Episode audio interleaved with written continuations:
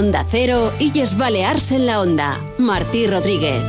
Buenas tardes, somos Illas Baleas en la Onda y les acompañaremos hasta las 3 de la tarde. Noticias Mediodía nos ha puesto al día de la actualidad nacional e internacional y nosotros, ya con la vista puesta en Fitur, les contamos qué es noticia en las islas con María Cortés.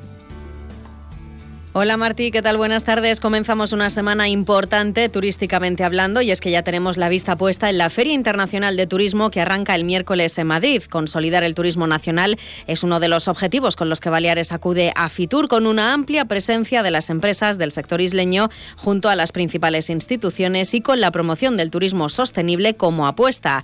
El Consejo de Ibiza ha presentado esta mañana el programa de actividades con el que van a buscar atraer al mercado español, especialmente en los meses de invierno a través de las ofertas gastronómicas, culturales y sobre todo deportivas que ofrece la isla. Lo ha explicado en Onda Cero el director insular de promoción turística, Juan Miguel Costa. Y lo que vamos a hacer es pues seguir conquistándoles, ¿no? Pues realizar acciones para poder captar el mayor número de, turismo nacional y vamos a, impactar, a tratar de impactarlos pues con el turismo gastronómico, con el turismo cultural, patrimonial, con esa fantástica naturaleza que tenemos y dentro de todo esto pues seguimos pensando que el turismo deportivo nos ayuda a desestacionalizar, nos ayuda a traer gente pues fuera de los meses principales de, verano, con lo cual también alargamos la temporada con los beneficios que, que para la sociedad tiristica también supone.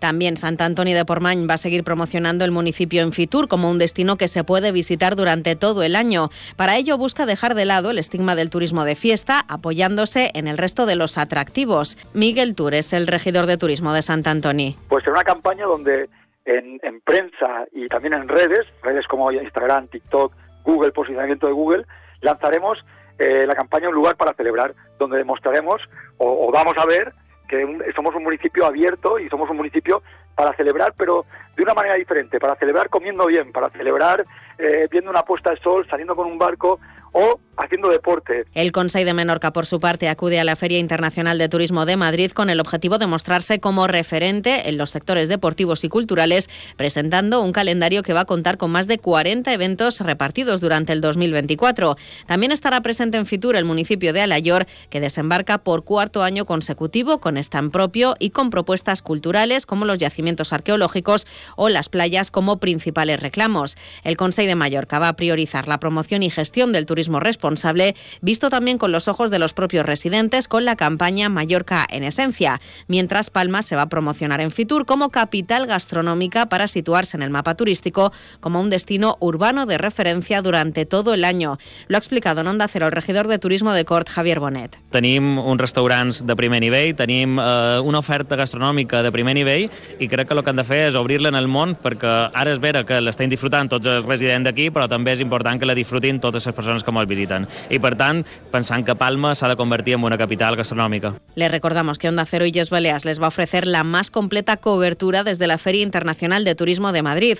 Un equipo de esta casa se va a desplazar hasta Fitur a partir del miércoles para acercarles las principales novedades y conclusiones. Todos los programas e informativos de Onda Cero y Yes Baleas se van a volcar un año más con el turismo. Así lo haremos. De momento vamos a dar paso a la actualidad deportiva. Paco Muñoz. Hola Martí, el Real Mallorca empató a uno el pasado sábado en Villarreal y está a cinco puntos del descenso. Ya prepara la alineatoria de cuartos de final de la Copa del Rey a partido único el miércoles en Somos ante la Girona. Javi Llabrés, autor del gol en declaraciones a Onda Cero, reconocía que fue un día muy emotivo tras llegar al club con 10 años y marcar su primer gol en Primera División. Naturalidad, ¿no? Al final es verdad que, que és un somni fer realitat, no? Al final jo vaig entrar aquí en 10 anys, era molt petit i, i he vist eh, molt de companys, molt de jugadors i al final veure que com ha, com ha anat creixent i, i arribar fins, fins a un nivell com aquest i poder marcar a primera divisió amb, amb l'equip de la meva vida és veritat que és un, és un somni, sí. Eh, Javi Llabrés es el jugador de la plantilla del Real Mallorca que no ha sido titular en Liga. Hoy en Illes Baleas en la Onda continuamos la crónica turística previa a la celebración de Fitur. Lo haremos con Azucena Jiménez, la gerente de la Asociación Hotelera de Menorca. Además escucharemos los testimonios de Lorenzo y Isabel Fluchá. Él ha completado el Rally Dakar y ella, su hija, le acompañará en la edición del año que viene. Pero antes vamos a poner la vista en las carreteras. Vamos a la Dirección General de Tráfico. Laura Moro, ¿cómo se circula por la red viaria?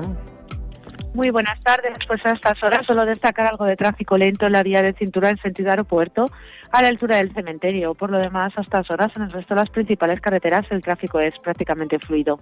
Esto es todo por el momento. Muy buenas tardes. Onda Cero Illes Balears.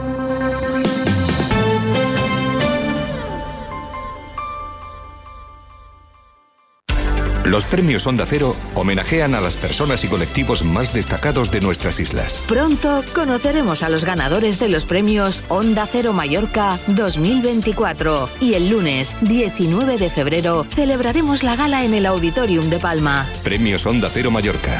No, no es solo una entrega de premios. Te mereces esta radio. Onda Cero, tu radio. Onda Cero, Illas Balears.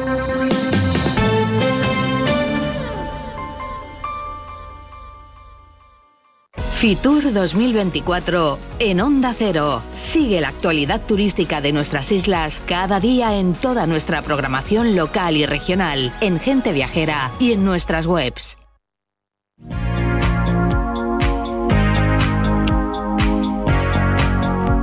Ante ese inminente arranque de Fitur, la Feria Internacional de Turismo de Madrid, que les vamos a acercar detalladamente en las emisiones de Onda Cero Illas Baleares. Ya saben, este programa se va a emitir desde IFEMA entre el miércoles y el viernes.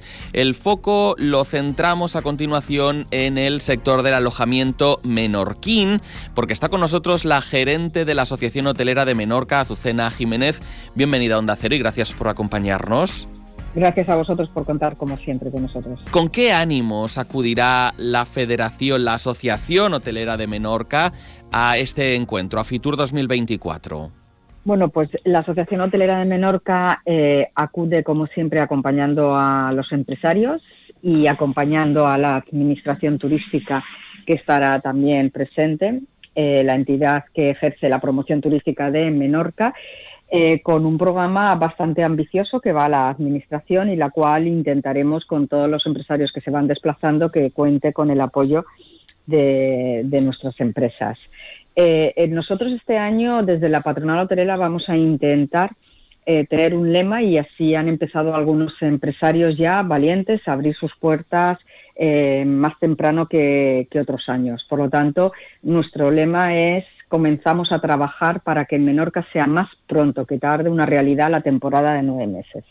Y el ánimo que, con el que llevamos es de obtener y mejorar los datos de rentabilidad y de ocupación de la temporada del 2023. Siempre ir hacia más y creciendo, más en calidad que, que en otras terminologías. Falta, por ejemplo, conectividad aérea. ¿Hay algún compromiso para esta temporada? Pues el seguir creciendo y el seguir trabajando conjuntamente con la Administración para tener eh, abiertos los establecimientos turísticos. En las reuniones y en el trabajo conjunto que estamos teniendo con la Administración, una de nuestras principales peticiones siempre es eh, que Menorca necesita más conectividad aérea y marítima, pero sobre todo aérea. Eh, echamos en falta em, que se prolonguen los riesgos que toman algunas compañías aéreas en avanzar eh, la temporada turística, pero que se prorroguen, quiero decir, en el tiempo, eh, porque tenemos algunos avances, pero van cambiando. Con lo cual, uno de los temas es un trabajo conjunto, privado-público, eh, para demostrar a las compañías aéreas que no solo la Administración va a hacer una campaña de promoción turística con la isla que la podamos enlazar, sino que también va a haber un listado de establecimientos turísticos que arriesgan y abren sus puertas. Y ese va a ser un poco nuestro lema, mejorar la conectividad para que sea otra palanca más a tener en cuenta en ese objetivo de mantener nueve meses la actividad turística.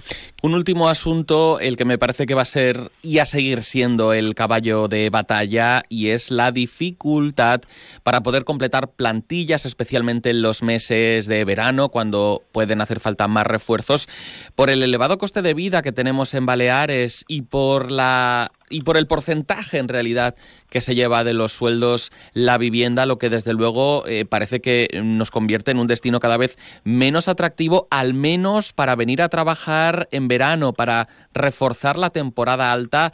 ¿Eso lo van a notar también los empresarios menorquines a lo largo de este 2024? ¿Sigue siendo un problema?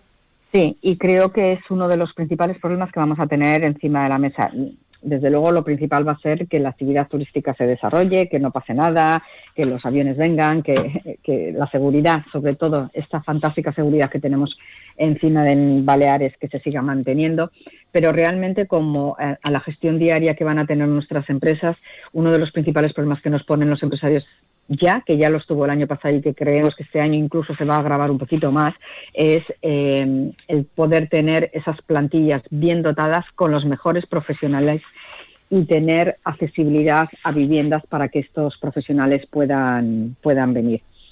Eh, nosotros vamos a trabajar conjuntamente en la Asociación Hotelera para intentar que los menorquines también se adhieran a, a trabajar en este sector turístico, que sería así una de las formas de evitar el adquirir viviendas, pero de, ya sabemos que no va a ser posible toda la plantilla, con lo cual eh, abrirnos a buscar la mejor plantilla que podamos tener y a ver cómo se soluciona el tema del alquiler mm, para la vivienda, una vivienda que cada vez va más escasa. De hecho, mm, por ponerte ya un ejemplo encima de la mesa, eh, las demandas que hemos pedido de trabajadores eh, ayudando a nuestras empresas en estos días ya todos, todos los que se han presentado nos piden vivienda. Es decir, el trabajador no podrá acceder a Menorca si no le ofrecemos una vivienda. Y estamos en contacto incluso con las inmobiliarias para que nos puedan eh, acceder más fácilmente a estas eh, viviendas que quedan libres, pero es muy difícil. De una vez más, aquí pediremos de parte de la Administración una buena campaña eh, para las viviendas ilegales que es las que están impidiendo muchos pisos que se conviertan en residentes, en residenciales, y una verdadera campaña, y también una campaña de comunicación a, los menorquines de que no todo es turismo, que también tenemos que vivir, y por lo tanto que eh, sean los propios ciudadanos los que se mentalicen de que si tienen una vivienda existe la ley de arrendamientos urbanos y el poder alquilarla. Claro, para eso tienen que tener seguridad, yo lo entiendo bien, al propietario tiene que tener seguridad eh, en cuanto a la ley de arrendamientos urbanos. Ya lo han escuchado, son asuntos que también se van a seguir trasladando a la Administración, que seguirán ocupando parte de las entrevistas y de las tertulias que a lo largo de los próximos días les ofreceremos con empresarios, con la Administración, en Fitur. Allí también estará una delegación menorquina. Hoy ha estado con nosotros su gerente Azucena Jiménez. Gracias. Muchísimas gracias. Fitur 2024 en Onda Cero. Sigue la actualidad turística de nuestras islas cada día en toda nuestra programación local y regional, en Gente Viajera y en nuestras webs. Onda Cero Illes Balears.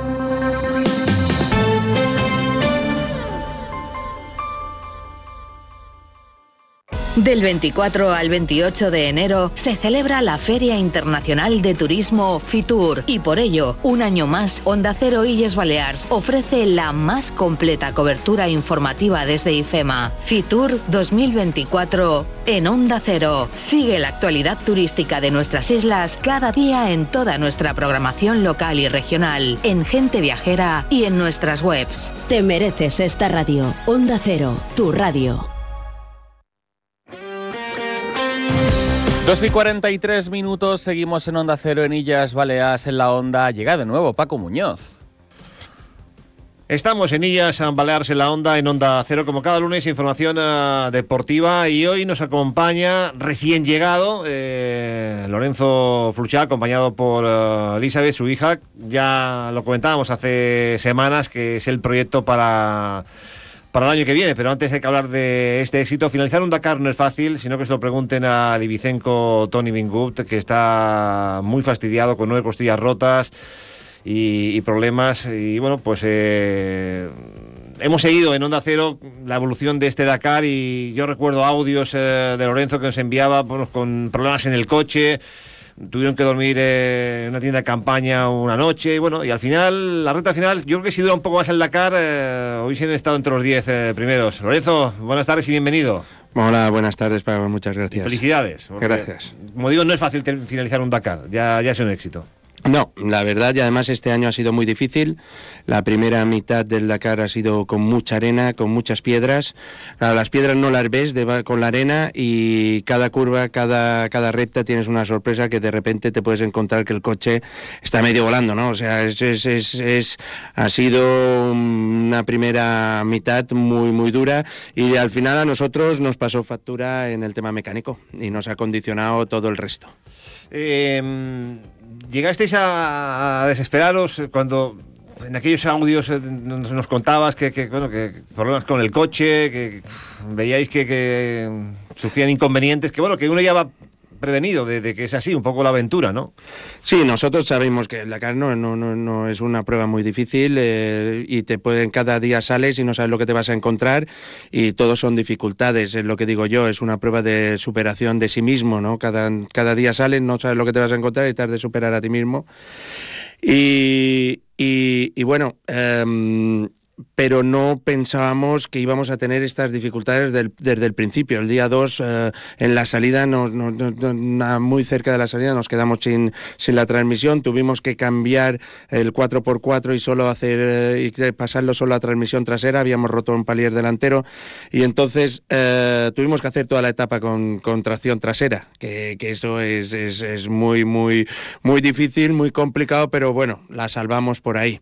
Pero bueno, en cada seguimos teniendo problemas eh, mecánicos y hasta el punto de que un día llegando en la maratón, llegando al Viva, el coche dijo basta y tuvimos que dormir más que en una tienda con el saco puesto encima en el asiento del coche y en una gasolinera y esperando al día siguiente para tener un poco de apoyo local para podernos reenganchar. Eh, mm, eh, ahí quería llegar, lo hemos comentado otras veces, el día a día, porque eh, la conducción muchas veces es de noche, ¿no? Es decir, es, ¿no? ¿A qué horas? Eh, bueno, nosotros por lo general el año pasado, el 23... Muy de, madrugada, ¿no? El 23 salíamos a las 4 de la mañana. Este 24 hemos salido un poquito más pronto, a las 5, más tarde, a las 5. Eh, pero sí, sales de noche y bueno, y luego en, hay etapas que llegas de noche. Eh, por ejemplo, y la de la maratón, pues no tienes, que es donde tuvimos el programa más gordo, no tienes asistencia. Las asistencias las tienes a 600 kilómetros, entonces, que se han ido al otro VIVAP. Entonces tú estás en medio en un campaña y tienes que solucionar tus problemas por tus propios medios. ¿Y tenéis conocimiento de lo que estaba pasando, el, accidente, por ejemplo, de Tony Bingut? Mm, ¿Tuvisteis noticias de, lo que sufrió? Sí, sí, y además eh, Tony yo estuve viéndolo el día anterior, había ya tenido un susto con un pequeño accidente y luego tuvo este, este accidente grave, o sea, muy fuerte, que yo le quiero enviar todos los ánimos y me gustaría mucho poder en algún momento hablar con él y transmitírselo personalmente y, y sobre todo que se recupere y que lo podamos ver en la parrilla en el 2025. Pues Lorenzo, has, eh, mencionado a Tony Bingut, yo te iba a dar la sorpresa y, aquí la tienes eh, para darle ánimos. Tony, eh, Monos, ¿cómo estás? Hola, buen día, ¿cómo va todo? Hombre, Tony, ¿cómo estás? Hachin la mar. ¿Qué tal? Sí, sí, com, com t'ha anat? Com Bueno, t'he vist, vist algo per la tele, no, no ho he pogut seguir gaire, però crec que bastant bé, no? Toni, ha acabat que hi ha molt. Ah, sí, van tenir molt de problemes al principi, però després hem acabat. Però a mi me fa molta il·lusió demanar-te com estàs, eh, com estàs d'ànims i, bueno, eh, com estàs de la recuperació i com ho veus per... Eh, eh, com, com sortirem d'aquesta? Sí, bueno, vaig tenir una caiguda molt dolenta a l'etapa 5, eh, dolorosa, estic, bueno, tenc, tenc vèrtebres, costelles i diverses coses repudes i, i ara en tenc per dies, estic ara, he vist, he estat uns eh, 10 dies a Aràbia Saudí ingressat i ara m'han dut cap aquí, bueno, encara me queda, me queda bastant, eh, això diguem la part física, no? però bueno, la moral, eh, bueno, eh, ha estat un pal, no? Eh, després de cada tanta preparació i, crec que no ho estava fent malament i, bueno, es, es caure pues, sempre és un, un xasco, no? Però però bueno, ha que mirar endavant, aixecar el cap i lluitar per tornar-hi i fer-ho millor encara, no? més fort. O sigui que estàs pensant en tornar. Primer recuperar que són nou costelles i altres coses que me, me contaves. Eh, sí. La previsió per sortir de l'hospital, t'han dit coses o encara no? Eh, encara no, no m'ho han deixat clar. M'han dit que això que tinc eh, hauré d'estar bastants de dies i, i setmanes, algunes setmanes encara. Um, tinc diverses lesions, les costelles, per exemple, ja no me fan eh, gaire mal, és bastant suportable. Tinc un braç ramput també que, que, que el trobo molt bé, però el que pitjor duc són, són unes vèrtebres i eh, sa cadera, unes fractures a sa, a cadera i en es, en es coxis, que això me fa estar en el llit i, i és, és bastant incòmodo i no, no me deixa moure'm. Però bueno, eh, a poc a poc eh, anem avançant i, i bueno, això de, sempre va a millor, no? Pues te voldríem donar una ferrada i... Bueno, jo te voldria enviar tots els ànims i res m'agradaria més que veure-te l'any que ve, si pot ser, i, i, com en, i fent la sortida com ens vàrem veure aquest any. Clar que sí, clar que sí. Hem de tornar a juntar-nos i, i, i acabar tots i, i el millor que sapiguem. Sí, sí, sí, clar que sí. Jo en tinc moltes ganes, també. Molt d'ànims. Toni, ànim. Gràcies. Le ha venido bien los ánimos a Tony Bingus. Está fastidiado, ¿eh? Bueno, pues sí, es una categoría muy difícil la suya, la de los quads, eh, muy peligrosa. En cualquier momento un agujero sin verlo, una piedra, lo que sea, te puede crear un accidente y un marrón como el que le ha pasado a Tony. Eh, lo veo muy animado y a ver si lo veo en la partida, en la salida del 2025. Un 2025 que va a ser muy, muy especial. Sí. Mm. Para mí sí, todo el proyecto era así, era un proyecto de tres años. No hay precedentes, yo no recuerdo a un padre y una hija en un Dakar, ¿no? Bueno, yo creo que está el Dos Plaza, que sí. que sí. puede ser que estén corriendo por ahí. De Mallorca seguro que no. De bueno, de Mallorca seguro que no. Eh, nos acompaña Elizabeth Fluchal. Elizabeth, buenas tardes. Buenas tardes. ¿Cómo estás? Bien, eh, bien. ¿Cómo ha seguido la aventura de, de tu padre en Dakar? ¿Por WhatsApp? Sí. Por WhatsApp, sí. Nos y... enviaba vídeos explicando cómo le había ido el día. Y, y cuéntanos, eh, bueno, tus hermanos también están metidos en el tema de, del motor, estuvo Lorenzo hace unas semanas, eh, sí. ¿convencida ya que, que, que, vas a estar eh, en el Dakar en 2025? A ver, va bien, pero aún la preparación para el Dakar en sí no ha, no ha empezado aún, porque este año es lo que vamos a hacer, vamos a hacer rallies en Marruecos y en dunas, porque ahora mismo yo no he probado rallies en dunas. Hemos hecho el Campeonato de España, que hemos quedado terceros en regularidad, y también hemos hecho en asfalto, pero en dunas en sí aún no, no hemos preparado absolutamente nada. Así que este año 2024 va a ser un año muy intenso en tema de preparación para navegación. También tengo que aprender algo mecánico, porque si nos quedamos tirados tendría que aprender cómo resolver el problema. Entonces hay muchas cosas pendientes este año. Sí, eh, Lorenzo, me decías que, claro, que tiene que ser en 2025 porque te exigen que tenga 18 años por el carnet, ¿no? Los dos pilotos han, han de ser mayor de edad y con carnet de conducir. O sea, que, que hay que sacárselo, ¿no? Sí. ¿Eh? Ah, es otra cosa, pero, eh, no, claro. que también ha de aprobar eso, ¿no? Ver, se, se, supone que sí, ¿no? Sobre todo las prácticas, la, la, teoría también, pero las prácticas sí. eh, no debes tener controlado ya. Tendré ¿no? que empezar a ponerme las pilas un poco en este tema. Oye, ¿cómo, cómo una familia de, de motor? Lucas, eh, Luna, Lorenzo, tú, tu padre, es, es tremendo, ¿no? Es... Sí, es bastante fuerte, ¿no? Ver que cuatro hijos y un padre están corriendo todos en una familia. Pero sí que es verdad que mi padre y yo hacemos algo diferente, porque sí que es dos personas en un coche. Mis hermanos es monoplaza, son ellos solos, no tienen comunicación con nadie, están en su propio mundo, pero en cambio nosotros, mi padre y yo podemos mantener una conversación y todo mientras que estamos en el coche. Eh, iría de, de, de, copiloto, ¿no? O, o, sí, sí. De, de, copiloto por lo menos uno o dos años hasta que mm. coja un poco de experiencia y luego si ya quiere montar su equipo ya seguirá ella. Sí. La, la, función la tienes clara de... Bueno, Xavi Rivas ha hecho un gran trabajo, ¿no? Uh, Xavi, sí. Eh. Sí, Xavi Rivas es, es, un gran copiloto y bueno, ha hecho un buen trabajo y, y queremos seguir que vaya formando un poco porque tiene experiencia en este tipo de pruebas y que vaya formando un poco a Isabel también para... Eh, cambia mucho lo de, lo de un campeonato de España, un Dakar, eh, por las horas, por, por salir eh, en horarios de madrugada, eh, cambia mucho. ¿Crees? Al final cambia un montón porque en el Campeonato de España es un fin de semana, dos días, en el cual empiezas a las 8 de la mañana y acabas a las 7 de la tarde. Y siempre estás en el mismo sitio, es más relajante, vuelves para comer, entonces es más ameno, ¿no? Sí, ahí son distancias muy largas, extensiones de 800 kilómetros, que es prácticamente como todo el campeonato de España junto en un día. Y, y, lo, y el problema es que vas en desierto, no hay referencias, no hay carreteras, no hay nada, vas solo con tu tripi y ahí has de ir organizándote la ruta, etcétera. Es mucho más exigente. Estamos en Illas Baleares en la Onda, en Onda Cero, hablando de este Dakar que ha finalizado y del próximo con Lorenzo Brusada y con uh, su hija Elizabeth.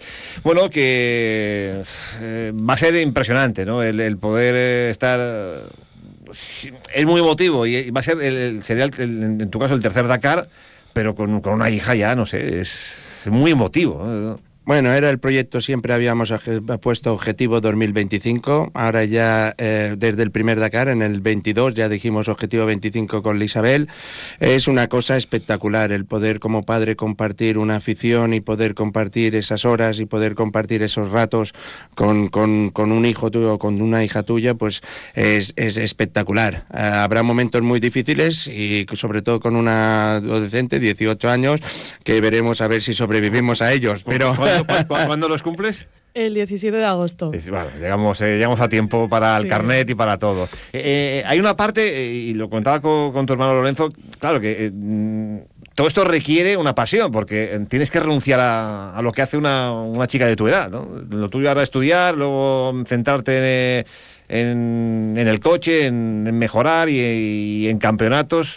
Sí, pero yo siempre he sabido que en algún punto me habría gustado mucho ser copiloto de mi padre, porque yo he intentado el karting, pero siempre sabía que una cosa sola no me gustaba, que me gustaba estar acompañada en el coche de alguien, en este caso mi padre, y como es algo que me encanta, pues todo lo demás lo dejo a un lado y sigo con mi padre para adelante. Luego en el futuro, ya por preguntar, eh, correr un Dakar con, con Luna cuando cumpla años o con, o con Guillermo, o, o- o ellos no, no, no son de, del Dakar más. Es que mis hermanos son más de monoplaza, ellos solos, sin, sin nadie más en el coche, a su ritmo y ya está. Son más de circuito. Son más de circuito, ¿eh? exacto. A nosotros nos gusta más la arena. Recordamos, eh, ya que estamos hablando de, de la familia, eh, tanto Lorenzo, Lucas y, y Luna. Luna, mm, ¿qué, qué les espera en este de 2024? Bueno, Lorenzo, como vi dijo ya aquí, pues ha pasado Le a Mans, ¿no? LMP2 y que son prototipos Le Mans. Es un coche de 600 caballos, muy ligero y llega a final de recta 330 y carreras de compartes el coche con otros pilotos y, y- correrá las las Asian League, eh, Prototype Leagues, LMS, LMS y, y correrá eh, Le Mans. Luna eh, está en karting, corre la, con 13 años corre la categoría máxima. Eh, Mercedes ha decidido así, o sea, corre con pilotos de 25 años y ella tiene 13, pero eh, tiene un reto por delante importante y le ha gustado mucho esta categoría por un tema de ruedas y tal, se siente muy cómoda y empezará ya el europeo y el mundial. Y Lucas, pues correrá la Fórmula, las eh, Winter Series y la Fórmula 4 española con MP, ya se hizo oficial hace- ahora en el Dakar. Y bueno, eh, pues está siendo muy rápido en los entrenamientos. Será un año, esperemos que sea un año interesante. Pues os agradezco que nos hayáis visitado para contar esta experiencia y lo que nos espera en 2025 con, eh, con tu hija y nada, a disfrutar. Ahora toca entrenar, ¿no? Mm, Sí. En Semana Santa vamos a Marruecos. Ajá. A Marruecos a, a empezar a aprender sobre la navegación en dunas. ¿El, coche va a ser el mismo? o El coche hemos dicho va a ser el mismo, vamos a cambiar algunas cosas para evitar estos problemas mecánicos, pero el coche va a ser el mismo. Isabel ya dice que ha de entrenar mucho, tiene ya mucho hecho, porque con el sistema de navegación ya lo tiene bien. Lo que sí que nos falta es pasar al tema de las dunas y aprender al terreno un poco más exigente que es el Dakar, que yo creo que lo hará bien. Yo creo que también. Elizabeth, muchas gracias. A ti. Lorenzo, muchas gracias. Muchas gracias, Paco. Muchas gracias. Hasta aquí, Martí. Hoy ya se Balearse en la onda, hablando del eh, Dakar y, y de lo que nos espera para 2025 con eh, este hecho inédito en eh, Baleares, eh, padre e hija en un eh, Dakar, que seguro que les va a ir bien. Habrá tiempo para seguir hablando. Bien, pues de esta forma llegamos a las 3 de la tarde. Se quedan en compañía de Julia en la Onda. Nosotros volveremos mañana a partir de las 2 y media, esta misma sintonía de Onda Cero, con más turismo, aprovechando ese inminente inicio de la Feria Internacional de Turismo de Madrid, FITUR, en la que va a estar presente una amplia delegación de Onda Cero Yes Baleas para acercarles todos los pormenores. Seguimos mañana, les esperamos.